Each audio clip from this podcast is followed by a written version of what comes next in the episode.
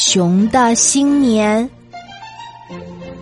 有一只熊，它从很远的地方搬到一座村庄的旁边儿。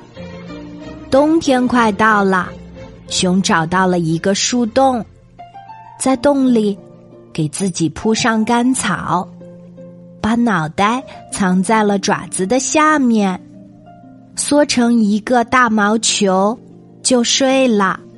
熊是不用看闹钟的，一到春天，自然就会醒来。那时，他会听到连绵不绝的春雷，嗅到让他食欲大开的新鲜食物气味，于是他就爬出树洞，迎接新的一年。每一只熊都是这样，熊睡呀睡呀，它不断的做梦。各种各样的梦，翻爬大树，追逐松鼠，在河里捕鱼。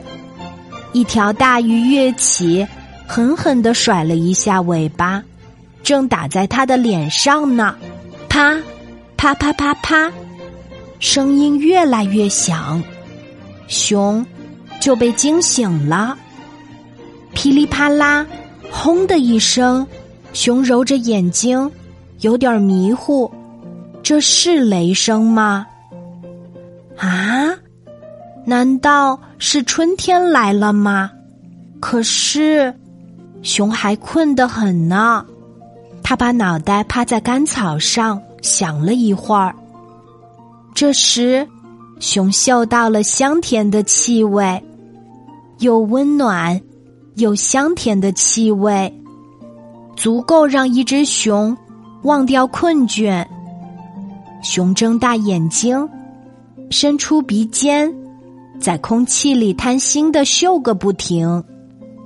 熊把鼻子贴在树洞的缝隙上，它的肚子马上叽里咕噜叫了起来。没错儿，准是春天来了。熊急切的从洞里钻了出来，风吹来。他打了个哆嗦，但香味儿太迷人了。熊一步一步循着香味儿走进村庄里。村庄四处都开着花儿，红艳艳的，不同的形状。花儿上还有鸟儿呢。熊从来没有见过这样多、这样漂亮的花儿。白色的热气。呼呼的从窗缝里出来，熊把脸贴在玻璃上，啊，这里也有大树洞，比熊的树洞要明亮的多。苹果、鸭梨、萝卜、红薯，熊看到许多它爱吃的东西。一个鼻尖儿在玻璃的另一头顶过来，是一个孩子。他看着熊，熊看着他，他对熊笑了一下，熊也对他笑了一下。孩子给熊打开了门儿，我们一起过年吧。熊挠挠脑袋，傻乎乎的乐了。能够进入这个大树洞，让他开心极了。熊东张西望，不停的吃。熊忍不住想到处摸一摸。夜晚，熊和孩子一起放了烟花。当烟花在夜空里绽放的时候，熊惊呆了。孩子对熊说：“新年快乐！”新年，熊从来没有这样迎接过新年。他想了一会儿，记起了小河。树林，会唱歌的小鸟，还有满身毛茸茸的蒲公英。